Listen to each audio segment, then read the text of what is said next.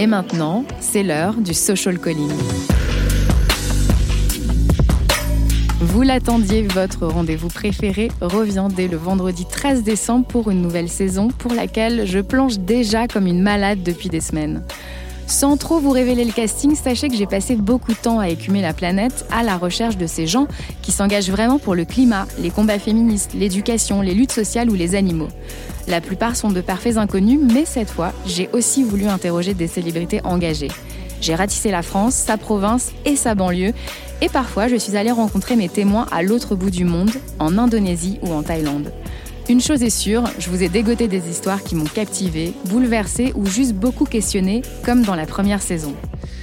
Je me sens super bien, euh, épanoui parce que je porte un projet social qui me fait kiffer. Finalement, on a pris le risque et au final, euh, c'était un bon risque. Je trouve que c'est important de pouvoir revenir à des indicateurs humains et pas que euh, de chiffres. En tout cas, moi, ça a changé ma vie. Je me suis dit comme un mantra, genre, ok, on n'a qu'une vie, on n'a qu'une vie, on n'a qu'une vie, vas-y. Tiens, moi, ce que j'avais besoin, en fait, je crois, c'était de me sentir utile. Et, et ça, c'est ma réussite personnelle. Voilà, c'est un kind reminder, comme disent les anglo-saxons, histoire de vous donner envie d'être là le 13 décembre pour Social Calling saison 2.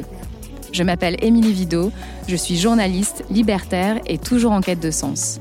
Alors à vendredi 13, une drôle de date pour un nouvel épisode.